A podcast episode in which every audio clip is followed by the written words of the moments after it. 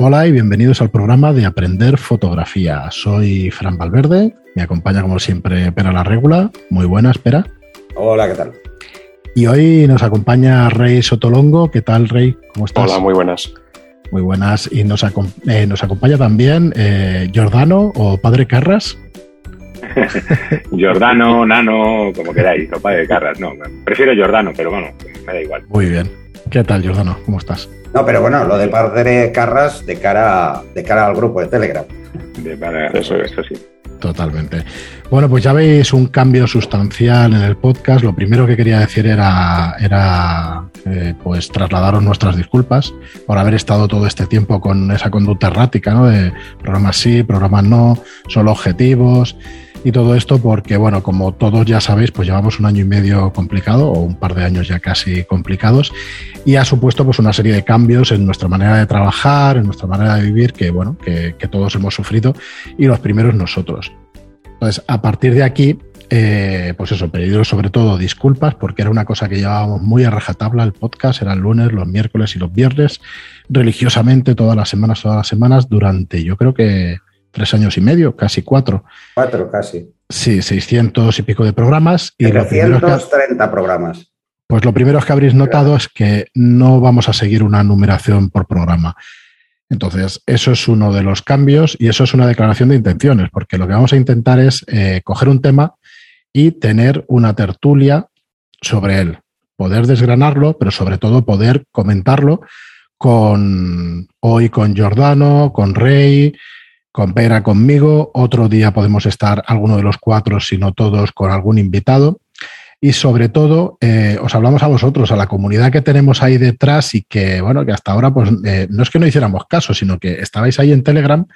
Tenemos 2.400 personas prácticamente ahí interactuando, muchas de ellas, no todas, pero muchísimas de ellas, y queremos pues, pues abrirnos un poco y que haya participación, que haya un tema que todo el mundo tenga interés sobre él y que se pueda ir participando. Entonces, eh, hay varias cosas que queremos hacer. Lo primero es eso, proponeros un, tema, proponer un tema, tratarlo aquí en el programa, que va a ser, por ejemplo, el programa de hoy, pero también sabéis que se hacen concursos eh, en Telegram sobre una temática y queremos también abrir pues esa temática antes de que empiece ese mes, ese mes con ese concurso, pues hablar de ese tema, que podáis venir aquí invitados estaríamos encantados de recibiros, de recibiros a todos, a los que queráis venir. Y otro de los cambios que va a haber es que el programa va a pasar a ser, en principio, semanal. Si podemos cumplir, lo haremos semanal, si no, lo cambiaremos a quincenal. Pero en principio creemos que sí podremos hacer un programa semanal.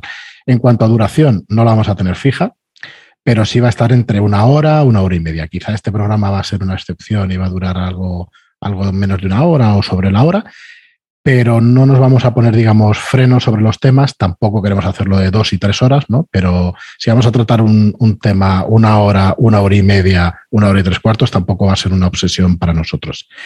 Así que, bueno, resumiendo, estos van a ser los cambios, por no alargarme mucho, porque tengo aquí a tres personas que, saben bastante más que yo y que estoy deseando que, que comiencen a hablar. Pero cualquier cosa que tengáis, cualquier consulta, aclaración, el grupo del que hablo en Telegram se llama Aprender Fotografía y lleva este grupo un par de años y como os digo hay 2.400 personas, de las cuales activas hay más de 300 personas, según las estadísticas, probablemente sean, sean más, y que están leyendo continuamente lo que se está poniendo, pues hay bastantes más, entre 600, 800 personas. Entonces, vamos a, vamos a mover a esta comunidad que, que realmente estáis ahí y que nos escucháis muchos en el podcast, pero muchos otros ni lo conocéis. Así que, bueno, vamos a ver si poquito a poquito pues vamos, vamos recogiendo todo este feedback y vamos aprovechándolo para aprender pues, fotografía unos de otros. ¿no? Y bueno, espera, te voy a dejar ya para que presentes el programa de hoy. Bueno, muy clásico y muy interesante. Pero sí, bueno, viene a raíz precisamente de un tema que se abrió en, el, en Telegram.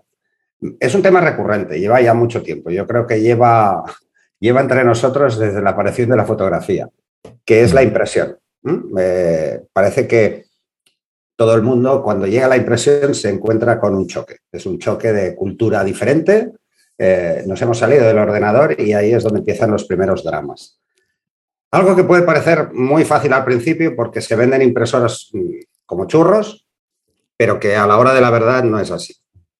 Eh, se empieza a complicar con detalles que a veces se nos escapan de una forma incontrolada, ¿no?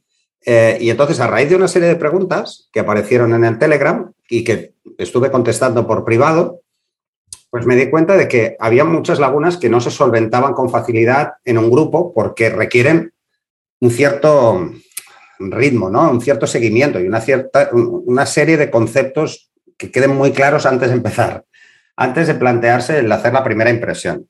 Además, en este programa, eh, Jordana ha escrito un libro, eh, Ray pues imprime fotografías, eh, tú, Fran, haces editorial. o sea que, que, nos hemos encontrado pues también que, he pensado que este, este, programa podía ayudar a la gente un poco a ubicarse, sobre todo ubicarse.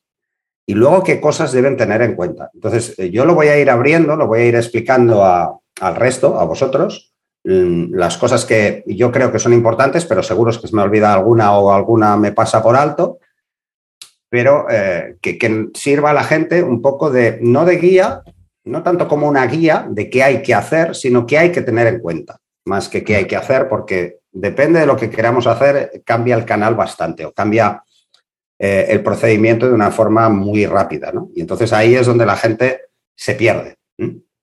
Bueno, ya de entrada vamos, voy a hablar de dos métodos clásicos para impresión de fotografía. Uno es el inkjet, eh, chorro de tinta, que lleva desde los 90 con nosotros y que ha evolucionado de una forma brutal, porque ahora ya se habla de, que utiliza papeles fine art y este tipo de cosas que tienen mucha calidad.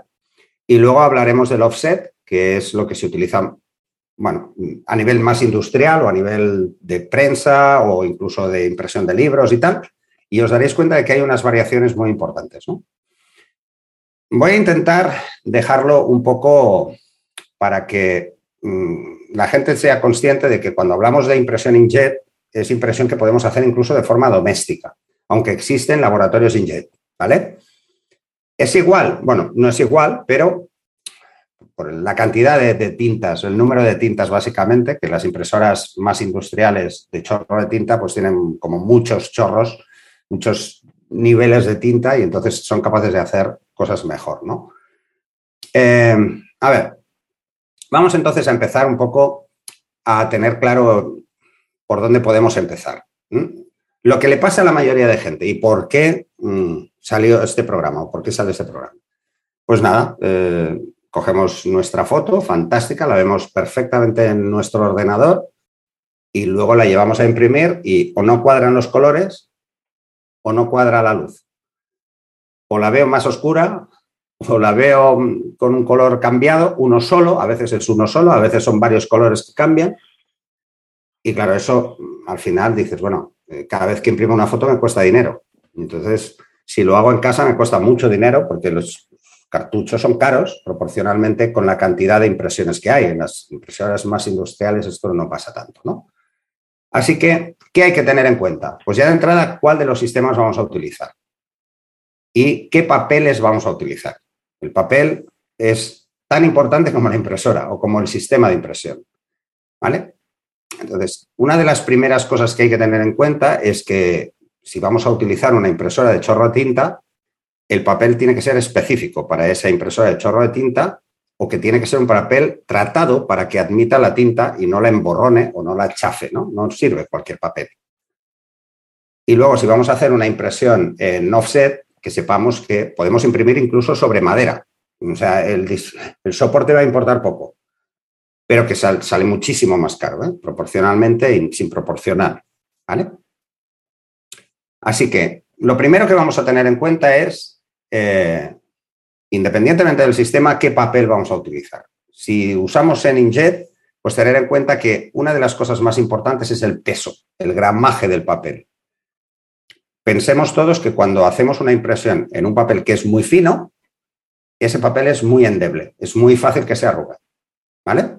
Entonces hablamos de gramaje de papel y entre 200 y 350 gramos es lo normal. Uno de 200 es muy fino o es relativamente fino, es muy parecido al que tienen, por ejemplo, los papeles pequeños de, impresión. pero que, bueno, que a la hora de la verdad nos damos cuenta que a nada que lo movemos un poco, lo tocamos un poco, enseguida se arruga. ¿Y querías eh, comentar algo, Fran?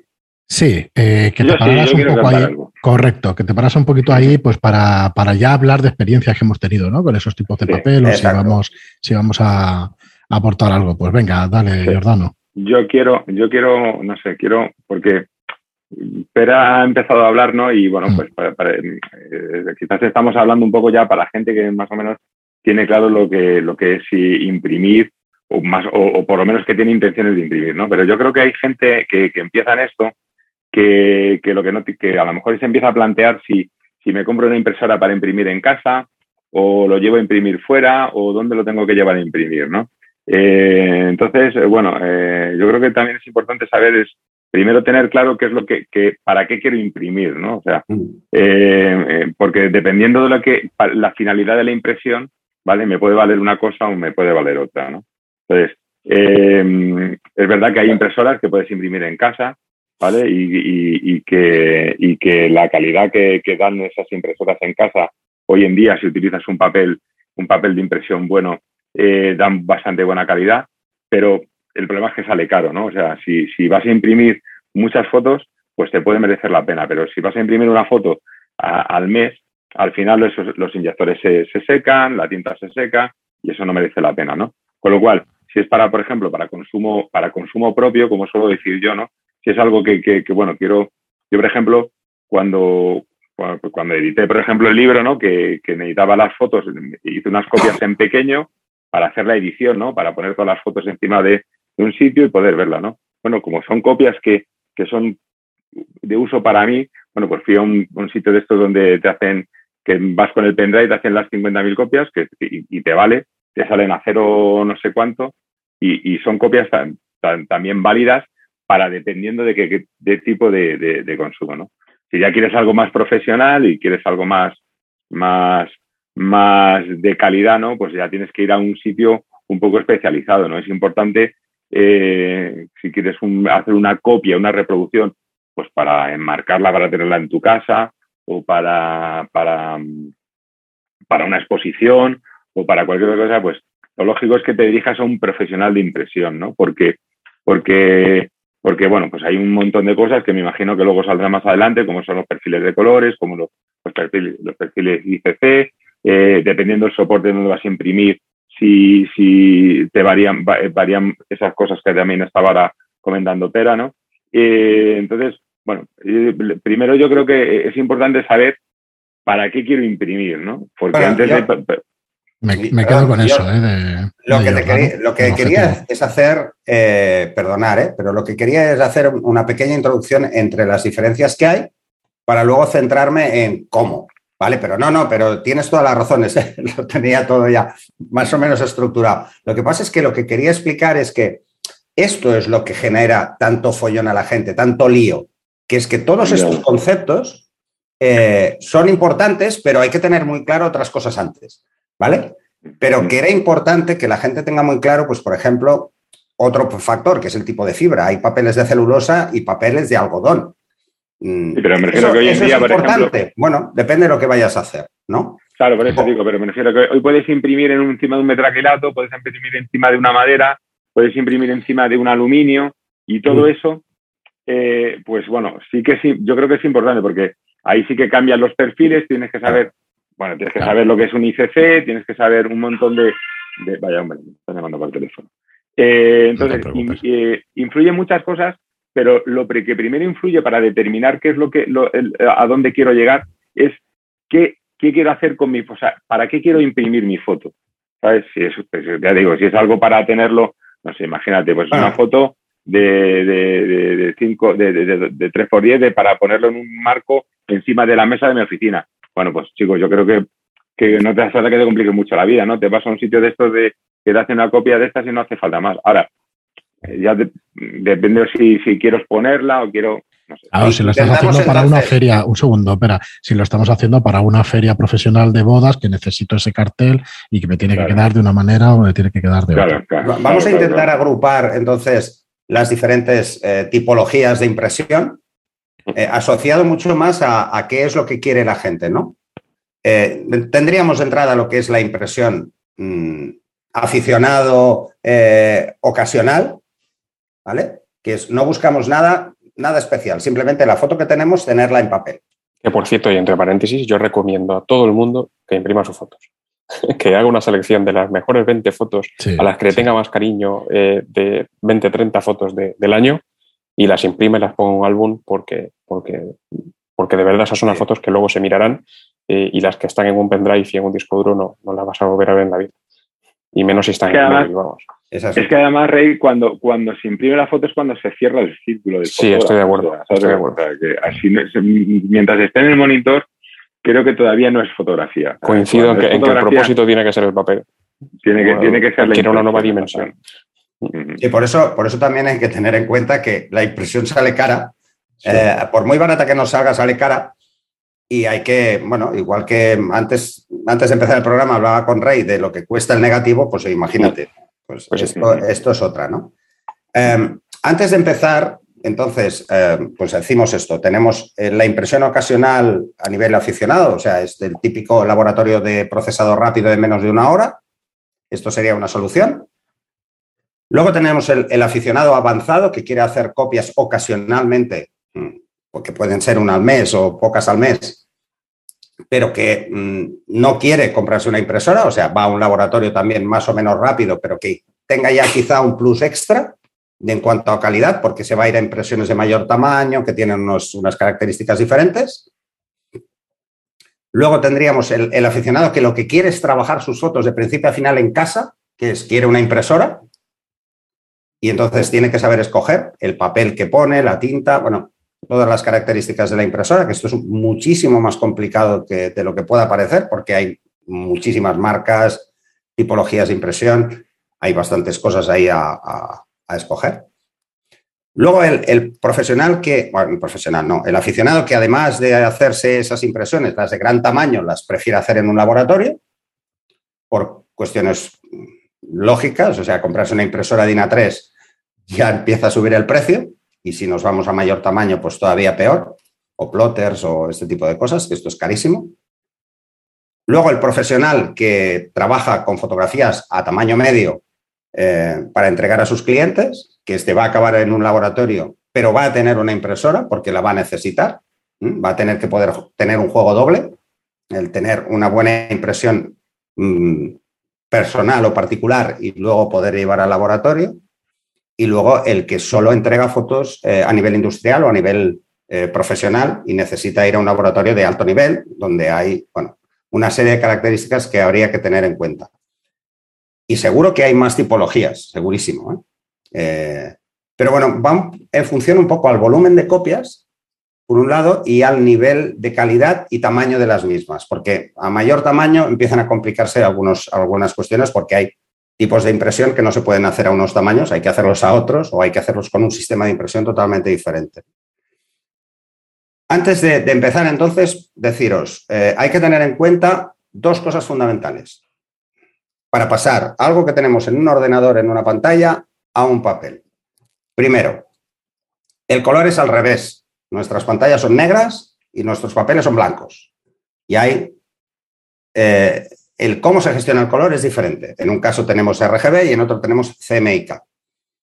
Esa conversión hay que hacerla de forma coherente. Mm, vamos a pasar momentos de este tema. Luego, la pantalla brilla y brilla mucho más que un papel que brille. Eh, si tenemos una pantalla por encima de eh, entre 90 y 110 candelas por metro cuadrado, ya estamos con un término así muy extraño. Estamos bien, si estamos con el monitor por encima de 110 candelas por metro cuadrado, que es CD barra M cuadrado, eh, resulta que tendremos problemas. No vamos a ver lo mismo nunca. Ni el color se va a ver igual, ni las partes luminosas o no. Así que hay que tener muy claro que un papel tiene básicamente para empezar, aunque sea brillo y tenga mucho baritonado, tiene entre un 20 y un 30% menos luz que la que vemos en una pantalla. Por muy bien que esté la pantalla. Perdona, ¿eh? Eh, es que yo te voy a parar aquí porque esto es muy importante. Lo que vemos en la pantalla no tiene nada que ver con lo que imprime el papel después. Porque yo sigo pensando que es una de las grandes cosas que, que como que no te cabe en la cabeza, por lo menos para los aficionados o gente que empieza o que nunca ha impreso de demasiada cosa. Nos pasa ahora por una serie de circunstancias, yo estoy muy metido en el tema de la edición de libros y de libros ilustrados.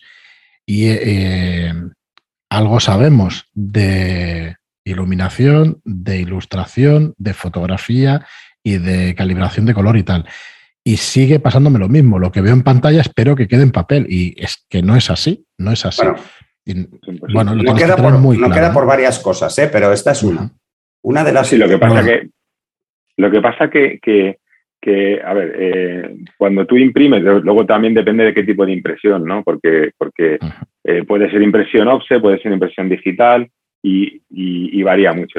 Pero de todas maneras, date cuenta que al final el soporte, lo, que varía realmente es el soporte. O sea, donde nosotros imprimimos es lo que va a hacer el blanco, ¿no? El Por blanco de nuestras fotos mm. va a ser el,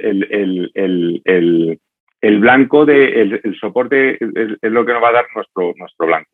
Por eso hay una cosa que se llama los perfiles ICC, que es lo que supuestamente para cada soporte de impresión tienes que generar un perfil ICC para que pero antes incrustarlo, incrustarlo antes hay otra cosa.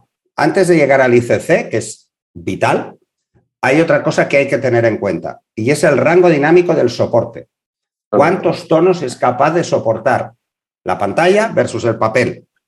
O sea, ¿cuántos pasos de luz a sombras tiene uno o tiene otro? Y esto no es solo por una cuestión de brillo, sino por una cuestión de cantidad de tonos. Entonces, aunque tenemos impresiones de muy alta calidad con mucho rango dinámico, el papel no lo soporta con facilidad. Necesitamos un papel especial. Entonces, luego va el papel. Así que además de que cuadren los colores, que es lo que tú comentabas, Giordano, del, del, ICC, del perfil de color, está cuánta luz es capaz de aguantar. Como tú decías, el papel es blanco, todo lo que pongo es oscuro. Y en pantalla es al revés, la pantalla es oscura, todo lo que pongo es luz. Y en el otro todo lo que pongo es tinta. Eh, son, dos conceptos, son dos cosas diferentes y por lo tanto hay que tener muy claro dónde están esas diferencias para reducirlas y que se parezca o sea lo más igual posible, ¿no? O sea, primero, tener en cuenta esas diferencias entre el monitor y, la, y el papel en cuanto a brillo, para decirlo de una forma más simple, porque en el brillo vamos a incluir pues, quizá el rango dinámico o los, la cantidad de luz que puede reproducir, y luego el color. Y ahí es donde vamos a empezar a ver realmente diferencias. Y esto es lo que le pasa a la mayoría de gente. En la típica pregunta que me lanzan, es que eh, he cogido una foto que le tengo mucho cariño, la llevo y se ve oscura. O hay zonas de la foto que no se ven. Ambos casos es, o por el brillo Lo que pasa que, que yo creo que, por darle un poquito de bola a Rey, yo creo que, que, que el que está ahora haciendo, está trabajando en analógico, el problema es que hemos perdido la, costumbre, cuando se trabajaba en analógico, de una cosa que se llamaban los contactos, para, para, para, para saberlo un poco por dónde iba. Entonces, em, eh, me refiero que cuando, me imagino que tú lo harás en con tu ampliadora, ¿no? Que meterás una tira de papel, ¿no? Harás una prueba de impresión y luego ya hacer la prueba, ¿no? Entonces, como todo eso también lo hemos perdido, ¿no? Porque se ha perdido con esto de, las, de la industria gráfica, antes era arte gráfica, ahora es industria gráfica. Eh, todo eso se ha perdido, ¿no? Eh, queremos ir directamente de la pantalla al papel, ¿no? Y yo creo que eso es donde, donde o sea, también es verdad que cuando una persona va a imprimir y llega a un sitio, o sea, que me refiero que tú puedes preparar todo eso muy bien y lo mandas a imprimir en un, en un sitio y te vas, te cambias de ciudad y vas, lo llevas, y ya esa misma foto la llevas a imprimir a otro sitio y cambia la historia, porque, porque cambia los perfiles, porque cambia todo. Entonces, y también es, depende, si es algo que quieres hacer bien y que quieres hacer en condiciones, también es bueno también a lo mejor decir, oye, mira, pues voy a hacer una pequeña copia, voy a ver lo que sale, porque eso también ayuda que sí, que, hoy en día calibramos y que tenemos perfiles y todo, ¿no? Pero que queremos, queremos hacer las cosas tan directamente y que a la primera salga bien. Y hay veces que los procesos también llevan su tiempo y llevan sus pruebas, ¿no? O sea, no, no, es, no se trata de llegar. Si tú luego tú trabajas siempre con el mismo impresor o con, el, con la misma, eh, el mismo reproductor, ya le tienes que, oye, pues mira, yo tengo, sé que tengo que bajarle aquí de estos brillos o tengo que subirle estos, estas sombras, porque siempre que voy a imprimir aquí, eh, me da este problema, ¿no? De brillos o de sombras, ¿no? Pero me refiero que hay una cosa también que se llama experiencia, ¿no? Que, que es necesaria, ¿no? O sea, que, que, tampoco, que se puede en, en, relación a esto del, negativo, a mí me ha sorprendido muchísimo, muchísimo, la diferencia que hay entre un mismo negativo, escanearlo, y ese mismo negativo, eh, sacar una copia, es impresionante. La, forma en que gestiona el color desde, desde una ampliadora directamente al papel y, la, químicos y demás, eh, y, ese mismo negativo, cómo queda eh, digitalizado con un buen escáner, es impresionante la, diferencia que hay y, es sorprendente la diferencia que hay. Yo, yo, con esto, Rey, me llegué a obsesionar cuando quería pasar mis negativos al ordenador. Me llegué a obsesionar, me compré el escáner de diapos, me compré un escáner de negativos, porque funcionaban de forma al revés, ya sabéis que es, diferente el concepto que llega a la película. Y la verdad es que lo que te das cuenta es que hay muchos detalles que se te escapan. Y uno de los detalles que se te escapa muchas veces es el color, porque dices, bueno, es que el color, ¿por qué no es el mismo color? Claro. Bueno, porque cuando tenemos que pasar algo de un soporte a otro, necesitamos algo que comentaba Giordano, que es un perfil de color.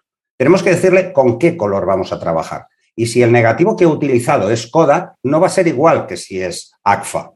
Los colores no son iguales. Entonces hay que tenerlo en cuenta si lo que quiero es unificar mis colores. Porque igual tengo película de un montón. ¿Mm? Y bueno, además ahí empecé a descubrir de que no cuadraban y como no cuadraban, y no es lo mismo una diapo que tiene un rango dinámico mucho menor que un negativo.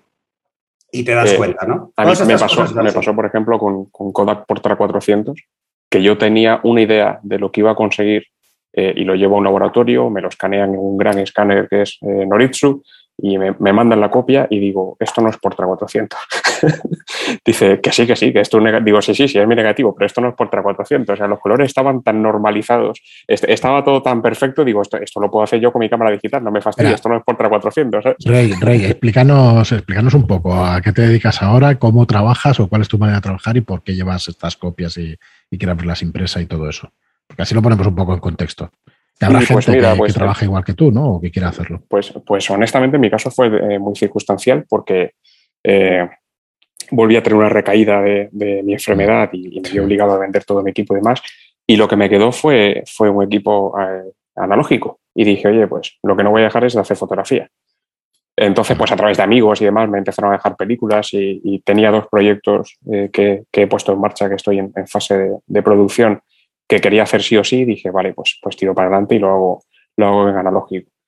Eh, luego no ha sido así, por ejemplo, Fujifilm España me, me, ha apoyado y me ha apoyado con carretes, me ha apoyado con equipo digital y demás, pero decidí ya dar el paso y, seguir haciéndolo en, analógico. Entonces, eh, lo primero que, que, bueno, uno de los proyectos va a ser en blanco y negro, entonces, lo primero fue elegir qué película iba, iba a utilizar y, el análisis de producción, obviamente, de, costes, porque es impresionante lo caro que está el tema químico ahora mismo, el coste de las películas y demás.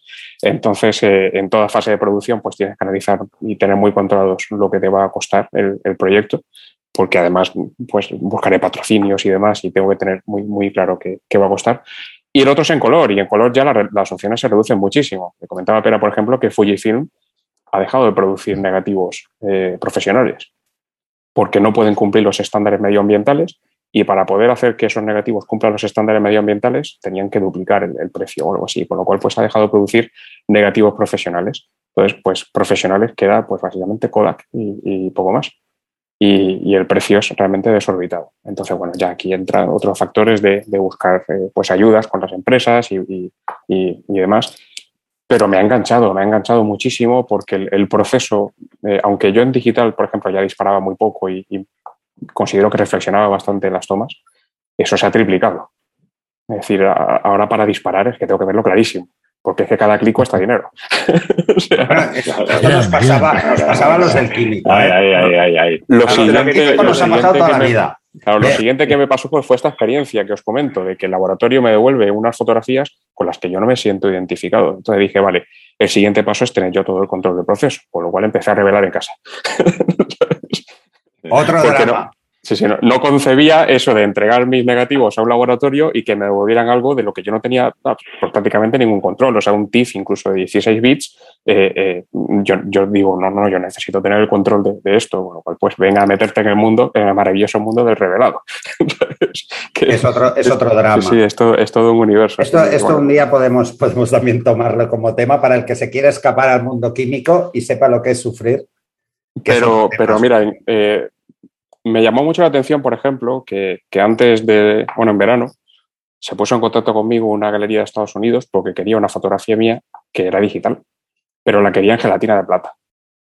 Yo no tenía ni idea de qué era la gelatina de plata. Tuve que hablar pues, con mi laboratorio de referencia de Madrid. Yo le dije que sí. Para empezar, yo le dije sí, sí, no te preocupes. hombre, claro. claro. No es decir que no. Vamos, llego a mi laboratorio y le digo, oye, eh, es Espacio Raúl, por cierto, eh, a David López Espada, y le digo, oye, eh, David, eh, que tengo que hacer esto en gelatina de plata. Dice, qué casondo. no, el proceso, señores, es convertir el digital en negativo y luego del negativo hacer una copia en gelatina de plata. O sea, es un proceso tremendamente laborioso y tremendamente costoso, pero que la verdad es que da, una copia final eh, brutal y por lo visto, esa galería pues trabajaba con ese estándar y es lo que te piden porque ellos tienen testado a sus clientes porque esa gelatina de plata va a aguantar X cantidad de años y, en fin, es un estándar de calidad.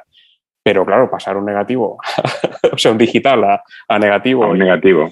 Y más todas las, pruebas de que la densidad de ese negativo para, para sacar la copia final de gelatina de plata fue toda una experiencia. Y, fue el de propio laboratorio el que, el que ya me metió el gusanillo del digital. Dice, oye, si vas a hacer esto a menudo, mejor que tires en negativo. Claro, claro. Y dice, oye, pues, pues, no es mala idea, ¿no? mala idea. Pero fíjate, o sea, por lo menos estáis ayudando a un montón de gente que va a hacer ese proceso, ¿no? Que, oye, empieza con esto, ¿sabes? Que, trasladar del digital al, analógico, pues es un, es Yo recomiendo, en mi propia experiencia, yo recomiendo a todo el mundo que, se tome su tiempo para, disparar unos cuantos carretes. Eh, es toda una experiencia, es, otra dimensión. Yo, siempre, yo siempre recomiendo que, pongan una tarjeta de 500 megas, nada más, ¿sabes? Para que, para que cojan esa costumbre precisamente. Porque yo empecé, yo me acuerdo que, bueno, aparte que, que, también he tirado nada pero yo recuerdo mi primera cámara digital, que, era una Kodak de, me parece que tenía un mega, se podían tirar cuatro, cuatro fotos con la, con la cámara esa. Y, y eso te da la, pausa suficiente para, para, para, meditar, que, es lo que yo siempre, siempre digo, ¿no? Porque yo creo que esas sí que son las fotos que merecen imprimir, ¿sabes? Pues las que, Pero sin ir más lejos, eh, ya trabajando, bueno, me pilló una manifestación que, tenía relación con uno de los proyectos que estoy haciendo, que es salud mental, y resulta que cuando empezó la manifestación, eh, o sea, cuando se convocó la manifestación, solo tenía cámara, cámara de carrete y dije, bueno, pues tengo dos carretes y tengo que cubrir una manifestación entera con dos carretes. Oye, pues fue toda una experiencia. Fue toda una experiencia. Y tener que esperar 10 días a, ver, a ver cómo estaban los carretes y, si estaban en foco. y, sí, sí, eso tiene su cosa. ¿eh? Eh, eso, yo cuando empecé era prensa y eso me pasaba cada día. y además, esto de llevar doble bahía con doble tarjeta, no. Claro. O sea, no. Eh, tenías que, ibas con dos cámaras, ibas cambiando de cámara. Te las piensas mucho. para tener algo, ¿no? Para si te fallaba una, pues que la otra. ¿No? Y además hacías, eh, tenías igual un carrete, no comprabas carretes enormes, ¿vale? ¿Por qué? Porque si perdías, perdías muchísimas fotos. O sea, perder 36 fotos era una locura. Entonces, ibas a carretes cortos, a carretes de 12, 14, porque te los montabas tú, o, y de 24 porque no encontrabas en ningún sitio, te metías en una tienda y comprabas uno. Ahora busca una tienda que te vendan carretes, ¿vale? Porque antes en todas, en todas las de las de turistas, en todas las de chorradas, había carretes. Ahora no, ¿vale? Porque ya nadie va, va con el móvil todo el mundo, ¿no? Y ese era el, drama. O sea, el drama era, estarán no en foco, estarán bien, porque los exposímetros no son como ahora. Ah, eh, y luego cuando tenías que salir y te metías en un interior, quita el carrete, mete otro con ISO 400, eh, el flash es manual, o sea, no es TTL, no va a ir solo, así que hazlo tú. Bueno, pues mira, fue, una gran satisfacción. Eso es lo que te hace, te hace pensar. Fue una gran satisfacción personal porque era un domingo nublado, o sea, de nube y sol en Madrid. Yo iba con un fotómetro de mano porque quería ir, tener, ir ajustando las cámaras. bueno, claro, cada vez que pasaba una nube, había, podía llegar a haber una diferencia de tres pasos. o sea, era, brutal. Entonces, todo eso en la cabeza, cada vez que ibas a disparar, de decir, está nublado, son tres pasos menos, hace sol, son tres pasos más. O, por el estilo, sí, sí. Eso, y salió bien. Oye, que, luego eso, me, dio eso me recuerda cuando hemos hecho un curso, Fran, ¿eh? Eh, de exteriores, que está la gente y dice, ¿y este tío por qué no mide? Digo, coño, porque lo he hecho mucho. Entonces, me parece magia, pero no, no es magia. O sea, al final coges una costumbre y tu experiencia eh, te ha metido en tantísimas situaciones mm. que lo tienes en la cabeza sin que quieras, ¿no? Pero sí, eso es lo yo estoy con vosotros. Eh, todo el mundo debería probar una química para realmente tener claro qué es esto de la fotografía y aprender a pensar. Mm, en vez de, mover la falange, que es muy fácil, ¿no? Yo estoy con Jordano, estoy en que es cierto que, una experiencia relativamente parecida es coger una tarjeta que no sea de 4, de 16 y de 32 gigas, ¿no? De 4 hasta que ves un FNAC y te compras otra. Pero, salir, con una tarjeta solo de 500, megas. salir solo con esta. Que te quepan X fotografías, pero que sea un número finito. hay una película, no sé si, me imagino que la habréis visto, es una película de las primeras que, que se, que, tenía tratamiento digital. Todos los escenarios y todos esos estaban tratados digitalmente, que se llama Sky, Captain, algo así, que, que ah, la reportera mm. eh, es todo, la verdad es que eh, fotográficamente también está muy bien, ¿no? Eh, y la, pues eso, la reportera solo me parece que llevaba dos fotos, creo recordar, en la, en la, en la cámara, ¿no? Y iba dejando, iba pasando corriendo una suerte de aventuras y, y de no, voy a guardarla porque tiene que haber algo mejor, ¿no? Y al final, yo creo que es eso, ¿no? Yo creo que, el acto fotográfico, evidentemente a lo mejor en, no sé, un, reportero, deportivo, o sea, un, de prensa deportiva, o, vale, yo entiendo que pueda estar en ráfagas y todo eso, ¿no? Pero en lo que es la fotografía de, de, de, no sé, la que, la que, la que realmente vale para, para imprimir, ¿no? Para poner en, en, el, colgado en el salón de tu casa, si quieres, ¿no? Algo así. Tiene que ser una fotografía meditada, ¿no? Tiene que ser algo, algo, no sé, algo casual o algo que te has encontrado, ¿no? O que no. Si no, si no, si no está meditado eso, no sé, si no lo sufres, ¿no? Es que, algo así, Es que aquí, aquí piensa que también los cuatro tenemos cuatro estilos diferentes. O cuatro, cuatro formas de ver la fotografía diferentes, ¿no? Sí, no, eh, y yo soy, yo soy de los raros en mi mundo. O sea, yo hago muy pocas, disparo muy poco. Y disparo muy poco precisamente por, porque vengo del químico y tengo esa, esa costumbre bueno, pero quizás a lo mejor. menos posibles, ¿no? Bueno, pero quizás a lo mejor en tu caso está justificado, ¿no? Porque, bueno, siendo una fotografía de moda, evidentemente, eh, no sé si estás con una modelo o no, si tú tiras en ráfaga, porque a lo mejor le pillas un momento con el ojo guiñado, la expresión de no sé qué, y, está justificada esa ráfaga, ¿no? No, pero, yo en ráfaga no, disparo, nunca. Bueno, pero, bueno, pues, mm, eh, o, que tires 10 fotos seguidas, me da igual. Me refiero que está justificado porque en, de, un, de, un, de una foto a otro puede haber un, cambia a lo mejor una expresión, cambia un, una mirada, cambia, y eso está justificado en ese, pero me refiero que antes de eso hay un pensamiento de toda la escena previa, ¿sabes lo que te quiero decir? No es que has llegado ahí, te has encontrado eso y te has puesto a disparar, sino que has creado una escena, has creado no sé qué, y luego, claro, pues necesitas a lo mejor hacer 15 fotos seguidas porque no es lo mismo que la chica esté mirando así, que, que, tenga el, que el ojo esté un poquito más abajo o que la ha pillado una mueca o lo que sea, ¿no? Que ahí, además, ahí, además, hay escuelas, ¿eh? Porque yo, por ejemplo, eh, cuando tenía el estudio y se lo había dejado a algún compañero o lo había alquilado, y Fran lo ha visto en estudio Lightroom muchísimas veces, eh, hay el que dispara que se cree que está en una competición de ráfagas en estudio y el que dispara una vez cada 5, 10 minutos, porque cada escena tiene que pensarlo un montón. ¿no? Mm. Eh, esto es así, o sea, eh, hay diferentes, haciendo el mismo tipo de foto, ¿eh? que eso es lo cachondo. Pues ahora imagínate con todos los diferentes tipos de foto. Por ejemplo, el tipo de fotografía que has hecho tú en tu libro es una fotografía que sin pensar no va a salir. y que en una fotografía igual estás una tarde. ¿Por qué? Porque haces la foto y dices, le falta, no sé, vamos a... No, voy a pensarlo un poco más antes. ¿no? Y cada vez retrasas más el momento del disparo hasta tener lo que quieres, ¿no? O ver lo que tú quieres. en la fotografía creativa, esto es así. En la fotografía de prensa, eh, tienes que buscar detalles. Entonces, depende de lo hábil que seas para encontrarlos, que haces más o haces menos fotos. Porque yo tengo compañeros de prensa que dices, es que hace 10 fotos el cabrón, hablando claro. Pero son buenas, las 10. Y es que se espera. Y luego está el que dispara muchas y se pasa tres horas para seleccionar 10. ¿Sabes? Entonces, claro. Mm, que eso de la edición es otra, otra cosa que se podría hablar. Sí, sí, eso es un tema. es un, tema también interesante. Bueno, volviendo un poco al tema.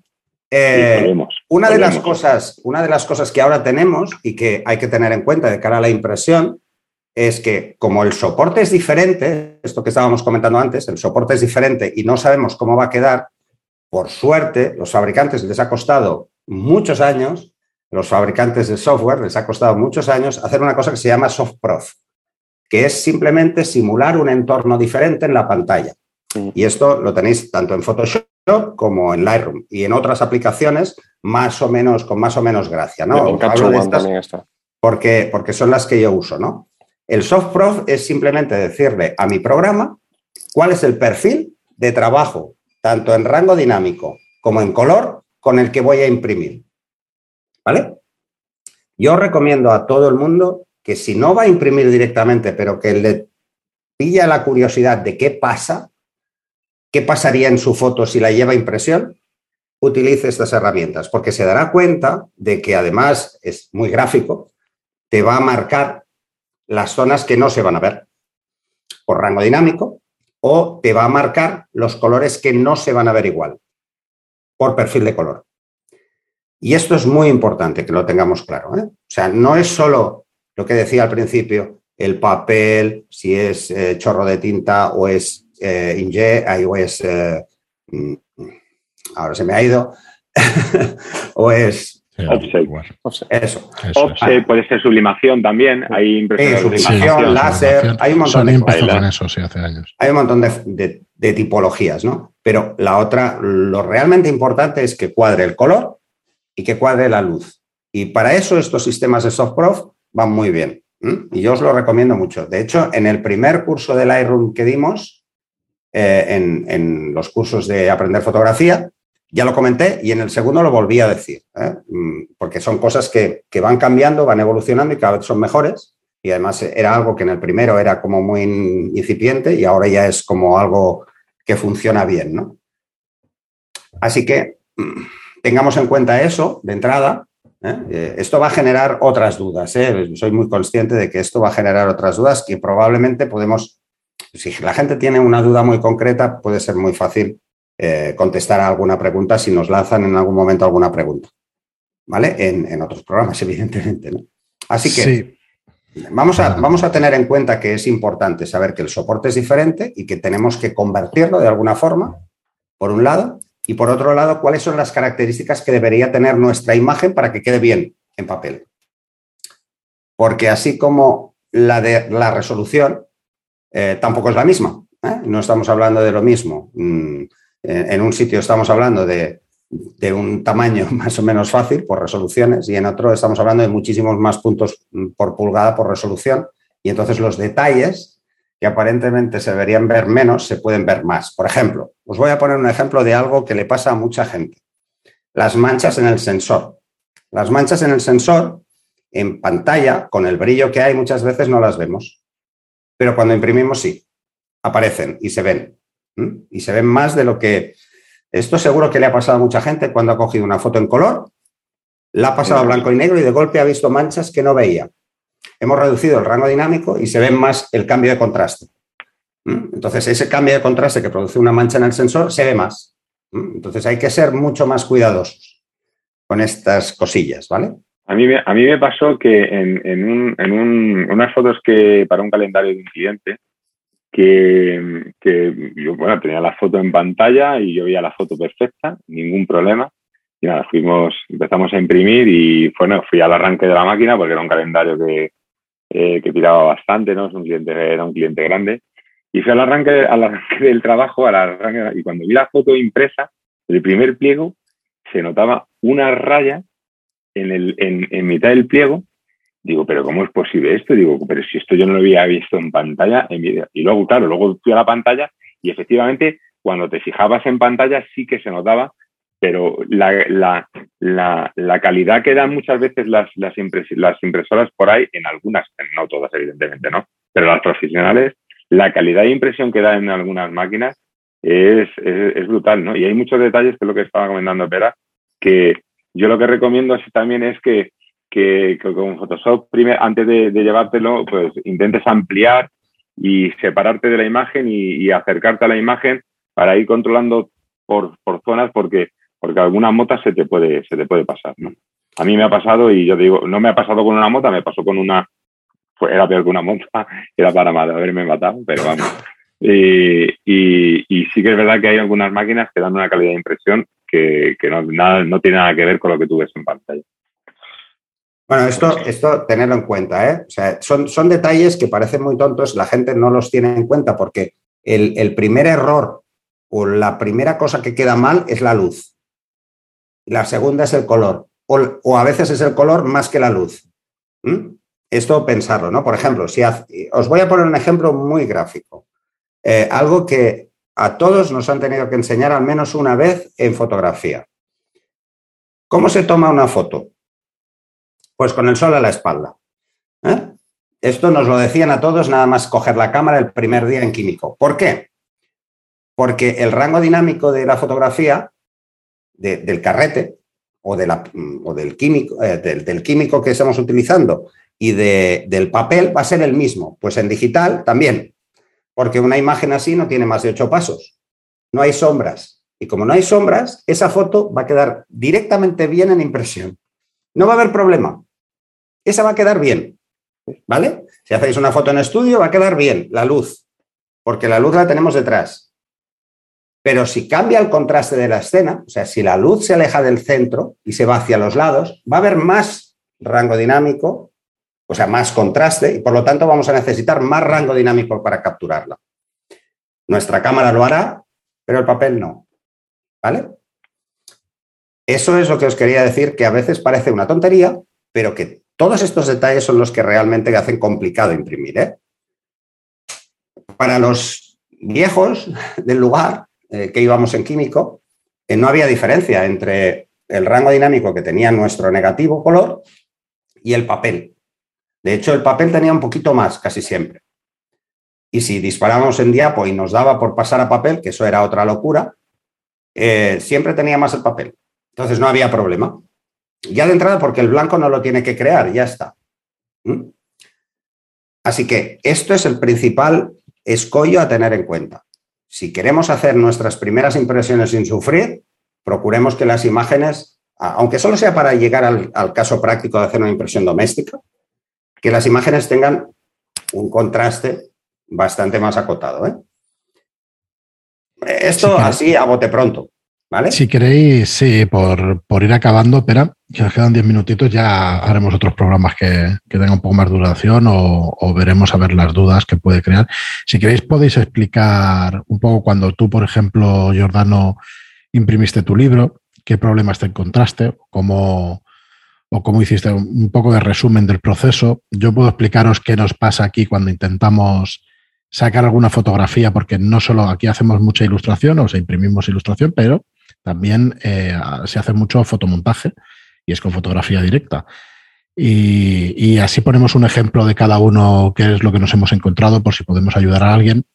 Y a partir de ahí, si queréis, pues trasladamos el, debate también a, Telegram para que, pues, en cuanto salga el programa, que, nos preguntéis por ahí, ¿no? Así que, bueno, si quieres empezar, Jordano, pues perfecto. Pues, yo la verdad es que con el libro he tenido pocos problemas, porque no me he encontrado muchos problemas, pero es verdad porque he delegado todo el trabajo, ¿sabes? Como, bueno, trabajo en el gremio, pues iba abusando de, de, las amistades, de los colegas, y entonces, bueno, pues yo le decía, mira, estas son las fotos, prepárame el libro, ¿no? Y a mí me lo preparaban todo, y yo cuando decía, mira, pásate para aquí, lo ves, ah, vale, vale, pues está bien, pues la verdad es que he tenido poco, pocos problemas. Y cuando imprimo, y cuando, cuando, cuando imprimo fotos para, para exposiciones o para, para concursos que, que, bueno, pues mi tipo de fotografía va, va un poco enfocado, enfocado a eso, ¿no? Pues también trabajo con un, con un taller bastante profesional, ¿no? Que además el tío también es fotógrafo, ¿no? Con lo cual sabe que no es lo mismo que lleves, que lleves a imprimir una, una foto a un sitio donde, donde bueno, te, tú vas con un pendrive, la persona que hay detrás del mostrador no tiene ni idea ni de lo que estás hablando, ¿no? A cuando vas a un taller donde el tío que, que, tienes detrás, ¿no? También, pues, pues conoce el oficio y es fotógrafo, ¿no? Y, y, si tienes algún, algo que comentarlo, ¿no? Pues sabe, sabe lo que tú le quieres explicar o te entiende lo que tú le estás explicando, ¿no? Que no es lo mismo como cuando vas a un sitio de estos, pues de estos de, que hay muchos ahora por ahí por los centros comerciales, estos que vas con las fotos y tienen una hora tienes las fotos, ¿no? Bueno, no, no hay, no puedes explicar nada ni le puedes pretender hacer, hacer nada porque todo va mecanizado, ¿no? Por eso te digo que, que bueno, yo en ese sentido, como, como mi, mi, trabajo no me permite perder mucho tiempo en eso, la verdad es que abuso de, de mis amigos y, y, me encuentro con pocas, con pocas dificultades, la verdad. Es, es, pues tienes una suerte que del es, ¿Ves cómo es bueno tener amigos?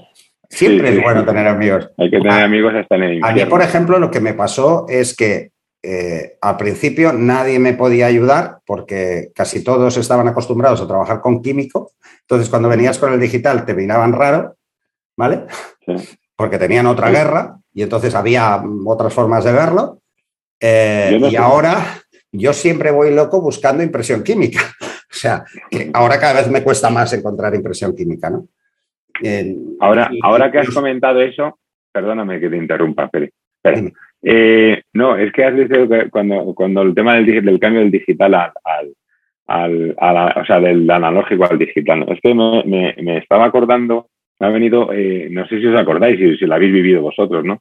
Cuando empezó el tema del digital con el analógico, ¿no? Que todos los que estaban en analógico decían, no, es que esto es la fotografía digital, no es fotografía. Eh, se puede llamar otra cosa, pero no es fotografía, ¿no? Parece que ya ha pasado tiempo, ¿no? Y, se ha asimilado más, ¿no? Pero perdóname que te haya interrumpido, pero no, no, no, es una buena... había, unos debates intensos, ¿no? Y políticas muy, muy, muy fuertes, ¿no? Diciendo, no, no, eso no es fotografía, eso no es fotografía, ¿no? Y bueno, parece que, que la cosa se ha normalizado, ¿no? Muy normal. Bueno, pero es que hasta hace relativamente poco, porque el mundo digital no lleva tanto. Que esta es otra. Eh, eh, a, nivel, a nivel tan bestia, ¿eh? O sea, a nivel tan de ah, volumen. sí, yo, recuerdo, no sé, yo recuerdo que, sí, no, no, recuerdo, no sé, yo creo que sería el 98, ¿no? 99, cuando empezó ya Ahí empezó. un poco a, a, pero, pero empezó a moverse con estas cámaras de un mega coma sí, sí, sí, Y tal. Las primeras profesionales, la primera que cayó en mis manos tenía tres pero gente como Rey ya nos, miraba mal en aquellos tiempos, o sea que... bueno, yo, he hecho, yo lo he hecho a la inversa, ¿eh? o sea, yo empecé... mi, experiencia con la fotografía química fue meramente aficionado. Nosotros también somos más mayores, ¿eh, Jordano? Que tú te escondes, pues tienes más pelo que yo, pero somos más mayores. Sí, yo tengo ya unos cuantos, sí, sí, la verdad es que sí. sí y entonces, hecho, el camino a la inversa.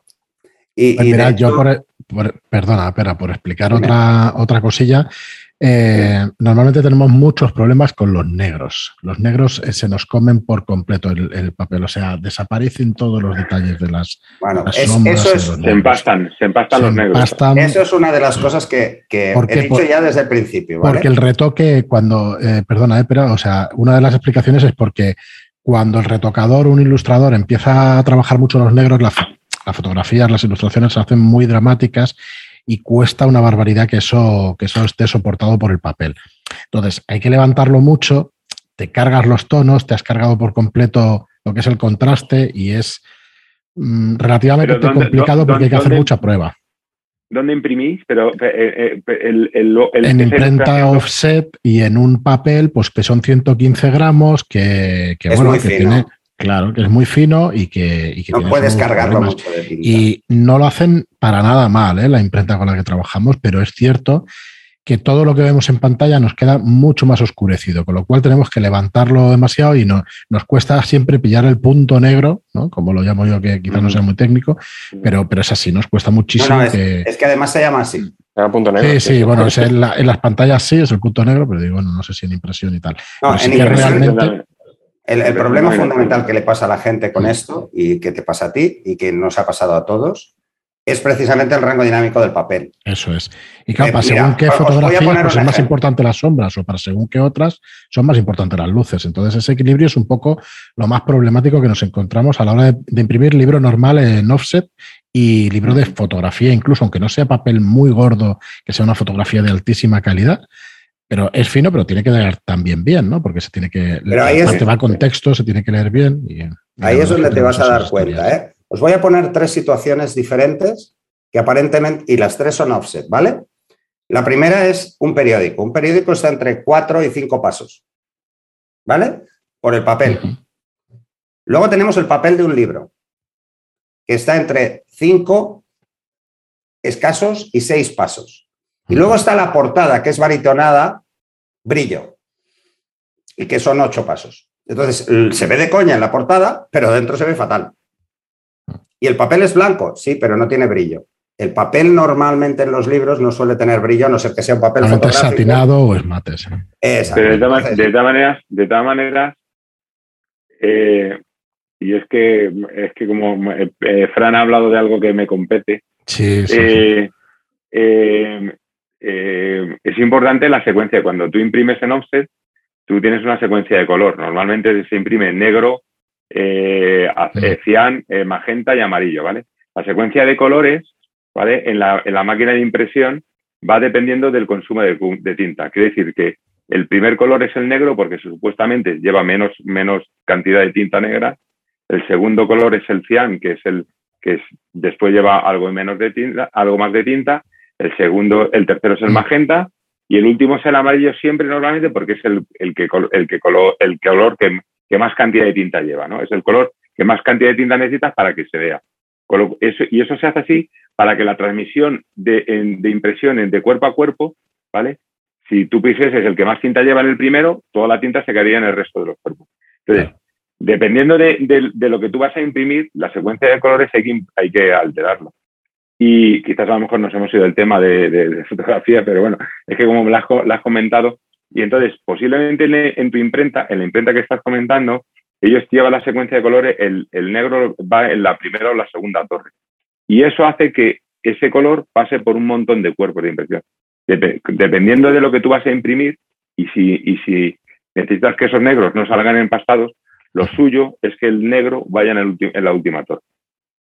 Solo para que matice nada más. Y hay otro, otro factor ahí que es la saturación de tinta. O sea, no se puede subir más de un 300%. Cuando te vas al 330 resulta que hay problemas de, secado y que, y que, va a perder también detalle y todo eso. Pero ¿por qué? Porque, eh, porque la impresión no se interviene en, interviene la tinta y interviene un agua que va con un pH, que va con un alcohol.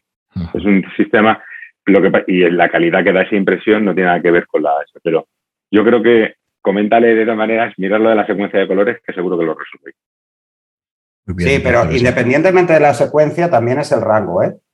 Piensa, piensa que si no te cabe el rango completo, va a tener que empastar o en blancos o en sombras.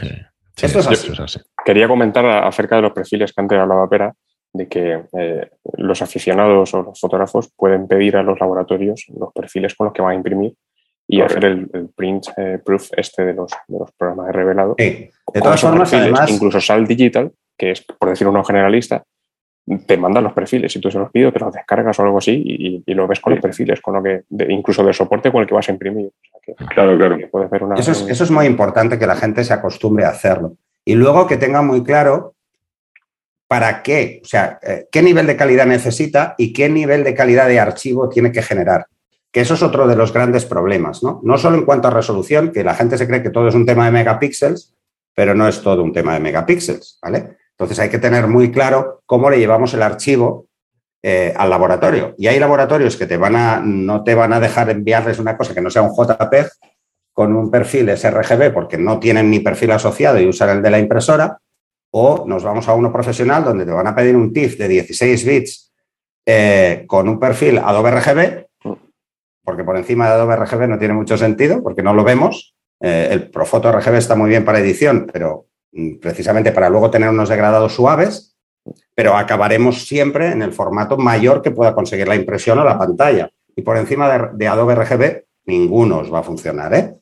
Eh, entonces, hay mucha diferencia. Hay gente que me pregunta, ¿hay mucha diferencia en enviar un TIFF de 8 bits o 16? No, Eh, en papel no, pero en papel de altísima calidad sí se puede llegar a notar. ¿Vale? Se puede llegar a notar que unas transiciones son más suaves que otras. Entonces, estos detalles muchas veces se escapan. O sea, yo lo que os diría, y así como consejo un poco final para el primero que se quiera lanzar, es uno. Asegúrate de que todo tu flujo de trabajo tiene el mismo perfil de color. Desde que descargas la foto en tu RAW y juegas con ella hasta que acabas. Una vez has acabado, asegúrate de cuál es el perfil de color que vas a usar en la impresión. Conviértelo a ese perfil e imprímelo en ese perfil. ¿Vale?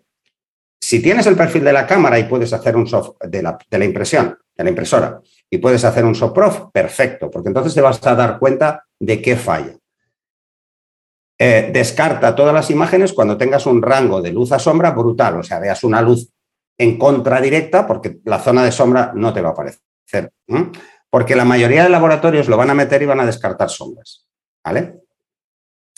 Eh, esto como consejos de entrada. Y luego, una cosa que nadie acaba de entender muy bien, que es esto de los puntos por pulgada o DPIs, densidad de puntos por pulgada, eh, dejar claro que solo es el tamaño de impresión. Mm, ¿Vale? Si hago una foto muy grande, lo que hago es reducir los puntos por pulgada. Si la hago más grande de lo que debería ser, o de lo máximo que debería ser, estoy reduciendo los puntos por pulgada. Pues bueno, así en plan resumen. Si bajamos de 100 puntos por pulgada, se verá. O sea, no la podré ver a la distancia normal de una foto. La normal de una foto, ¿cuál es? Eh, la que vemos la pantalla del ordenador. O sea, más cerca de esto es absurdo y más lejos de esto no voy a ver ningún fallo, porque mi vista no da para más. ¿Vale? Así que por debajo de esos 100, tener en cuenta que si vais a hacer menos de 100 puntos por pulgada, porque vais a ampliar una zona mucho, eh, va a ser para verlo de lejos. De cerca no tiene sentido, ¿vale?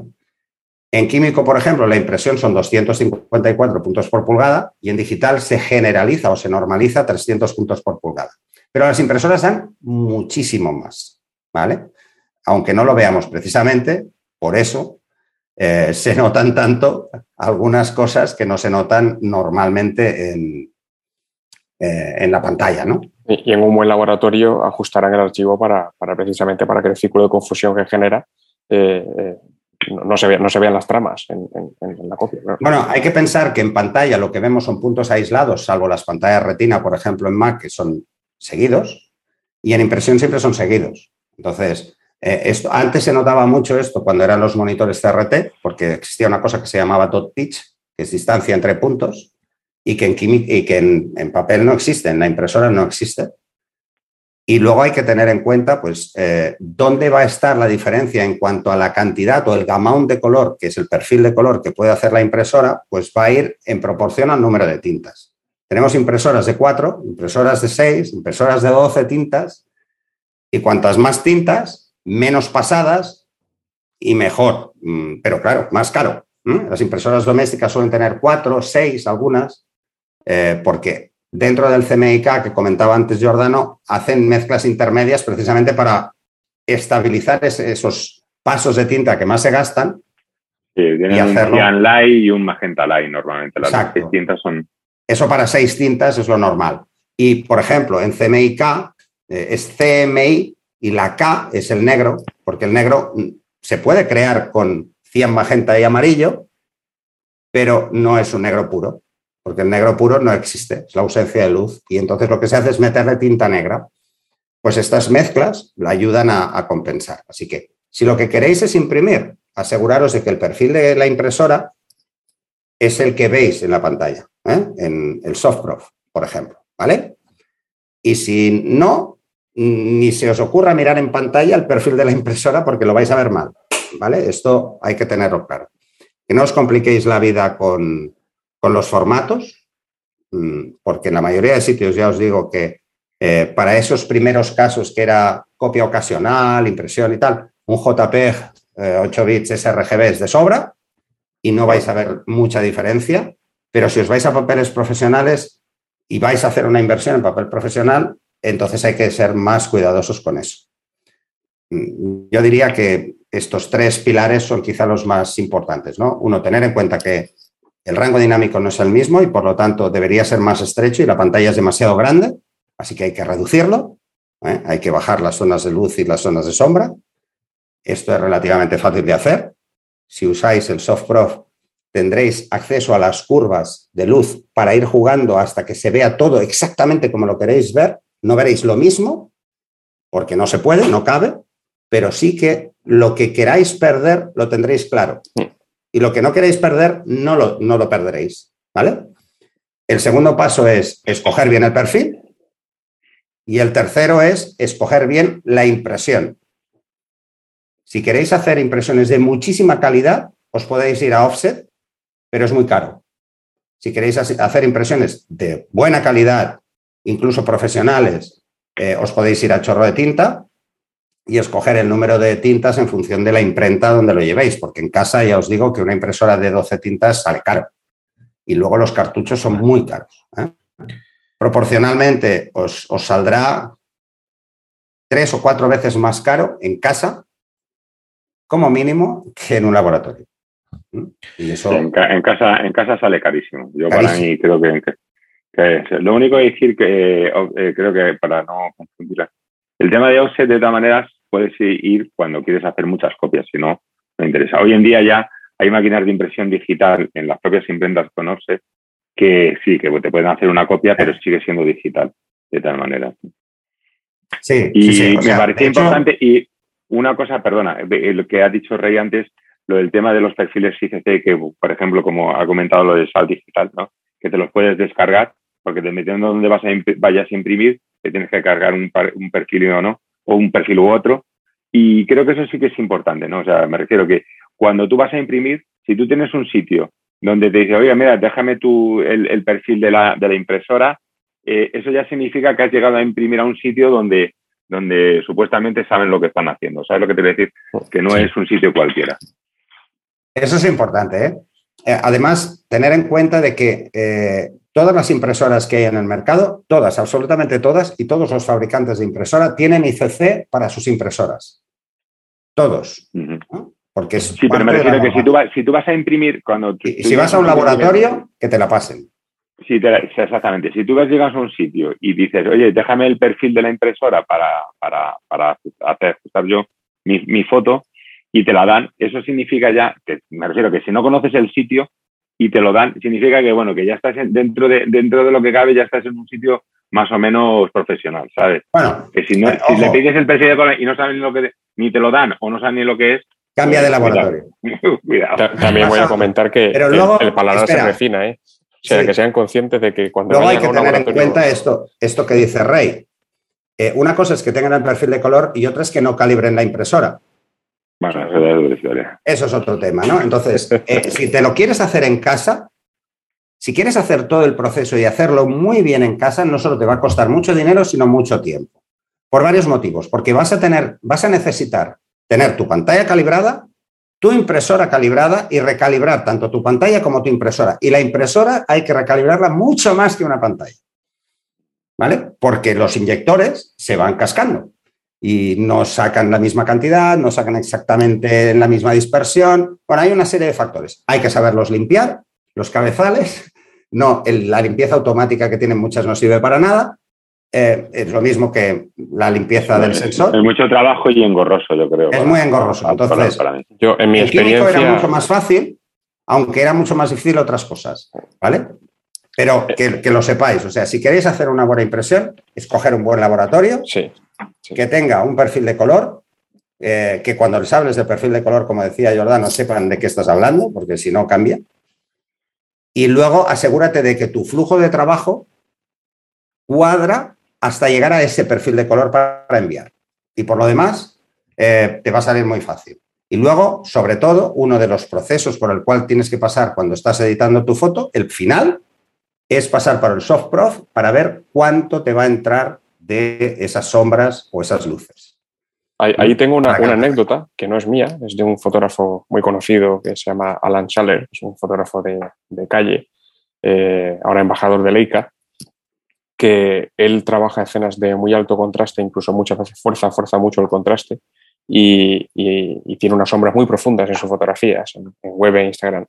Y, él contaba que cuando fue a, hacer la primera exposición de Leica, eso fue hace dos años, justo antes de la pandemia, eh, pues eh, costó mucho adaptar esas fotografías. O sea, cuando el, laboratorio le, pasó o le enseñó en el monitor la fotografía, le decía, no, no, las fotografías no así. dice, sí, hombre, sí. Y claro, dice, cuando de repente veo aquello que, parecía una, una, gama de grises, salir eh, con un contraste donde los negros eran negros y los blancos eran blancos, igual que lo que yo tenía en mi monitor, eh, me di cuenta de, la gran diferencia que hay entre la forma en que yo edito para publicar en Instagram y la forma en que hay que editar una fotografía para imprimirla y para que se vea más o menos parecidas. Y, claro, la verdad es que desde que yo imprimo, en cuanto hay una foto en mi ordenador, en mi cabeza está la impresión. Y, prácticamente siempre edito pensando en la impresión. Bueno, yo, yo, por ejemplo, tengo un monitor mate. ¿Por qué? Eh, porque sé que ahí ya tengo algo mucho más ganado en cuanto al nivel de contraste que voy a tener en el papel. Y si lo veo en ese monitor bien, eh, tengo muchos más números, aparte del soft prof, de que quede bien. Eso también, ¿eh? Lo que pasa es que no es tan agradable, no se disfruta si no, Si no vais a querer ir a un laboratorio a imprimir, os recomiendo que no vayáis a un laboratorio a imprimir y que intentéis imprimir lo mejor en casa porque en cuanto se os refine el paladar a la calidad que da un laboratorio, se acabó lo de imprimir en casa. menos en mi experiencia. Bueno, aparte también. yo no, eh, el otro día me regalaron, tengo una cuñada que un montón de papel para imprimir y, me, lo, trajo la chica con tanta buena intención que lo cogí, ¿no? Pero vamos, que yo no imprimo en casa ya ni, ni por recomendar. Yo, yo, te voy a explicar una cosa. A mí me regalaron Canon, me regaló una impresora y sigue en la caja y hace como 10 años que sigue la caja. O sea, sigue ahí. O sea, me he planteado venderla alguna vez, pero ya creo que la voy a guardar en caja y va a ser un artículo friki dentro de 40 años porque está sin usar. Eh, y entonces probablemente valga mucho más, ¿no? Será como un artículo casi de museo. Pero no, yo, yo he tenido impresoras, incluso he tenido un plotter eh, y decidí que era ridículo ridículo. pero, pero hoy, hoy en día no tiene sentido. No, hoy en día no. Entonces sí, porque había pocos laboratorios profesionales de digital y entonces eh, te vendían la moto, Canon, Epson, todos te vendían la moto de que tenías que hacerlo en casa, aunque solo fuera para controlar eh, tus copias de trabajo, ¿vale? Pero luego te das cuenta de que el coste se multiplica y el mantenimiento es brutal. O sea, el, el, comprarte una impresora profesional y no tener un contrato de mantenimiento de es ridículo, porque la vas a tener que llevar. Si haces mucha impresión, la vas a tener que llevar. Si, no, pero además es que si, si no imprimes prácticamente todas las semanas, los cabezales se secan. son tintas que secan por oxidación y el cabezal se seca. Y el cabezal, una vez que se te seca el cabezal, pues cuesta un montón recuperarlo, cuesta un montón de o sea, es que no, no tienes, vamos, ya te digo que, no, mi opinión, ¿eh? Yo, mi, Dependes también de la caducidad de los cartuchos. Sí. Porque los cartuchos tienen fecha de caducidad. Entonces, eh, depende de, cómo estén almacenados. Y además, hoy en día, yo no sé qué ha pasado, pero hoy en día cuesta más comprar un cartucho de tinta que comprarte la impresora directamente.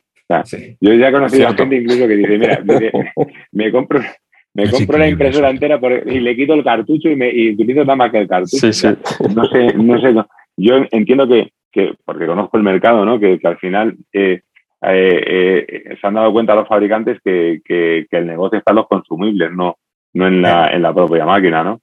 Entonces, bueno, se ha creado un negocio de la hostia, pero, pero bueno, lo que cuesta las tintas es, es la tela. ¿no? Yo tenía una impresora que teníamos en el estudio y quisimos vender de segunda mano y, y solo la pudimos vender porque teníamos como 10 cartuchos para la impresora. O sea, claro, luego te los comes, ¿no? Y dices, pues por los cartuchos compraron la impresora. Sí, sí, está claro, es, muy bestia. Eh, pero bueno, eh, lanzamos esto un poco también para el grupo de Telegram, para que la gente pues un poco lo comente si, si quiere algo más en detalle o un tema más concreto, pues eh, está mi canal absolutamente abierto. Y, por lo demás, no sé, tú, Fran. Nada, yo la verdad es que creo que ha, quedado un programa muy chulo, con algo más de opinión de lo que estabais acostumbrados en nuestros podcasts, que yo creo que es bueno, ¿no? Que, se note la diferencia. Así que, nada, si os parece, lo vamos a dejar aquí y, nos emplazamos pues en la semana que viene. Está por decidir, pero en principio saldrá entre el miércoles y el jueves cada semana el programa. Así que esperamos que os guste esta nueva senda, ¿no? Esta nueva temporada y, que bueno, y que sea para, muchos programas más.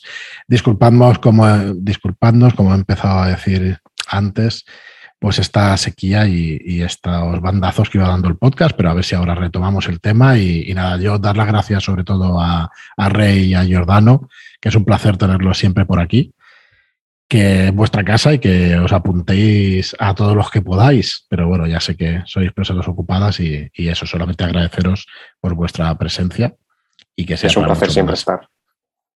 Sí, es un, es un placer. yo y además, ¿cuánto hace ya que nos conocemos? Los cuatro. bueno, Fran y yo hace mucho. Yo, no, me acuerdo, yo no me acuerdo de lo que comí ayer, o sea que con eso te digo todo. bueno, eso, es lo que te hace mantener. Y es que esa falta a veces de, memoria histórica nos va de, nos va de narices a todos. Sí, sí, sí que nada. Muy bien, pues nada, muchísimas gracias a todos además por escucharnos, por, escucharnos, por haber tenido esta paciencia y a ver si levantamos el podcast y vais participando también en, él, todos los participantes de, Aprender Fotografía, del chat de Telegram. Así que nada, un saludo a todos y hasta la semana que viene. Hasta la siguiente. Adiós.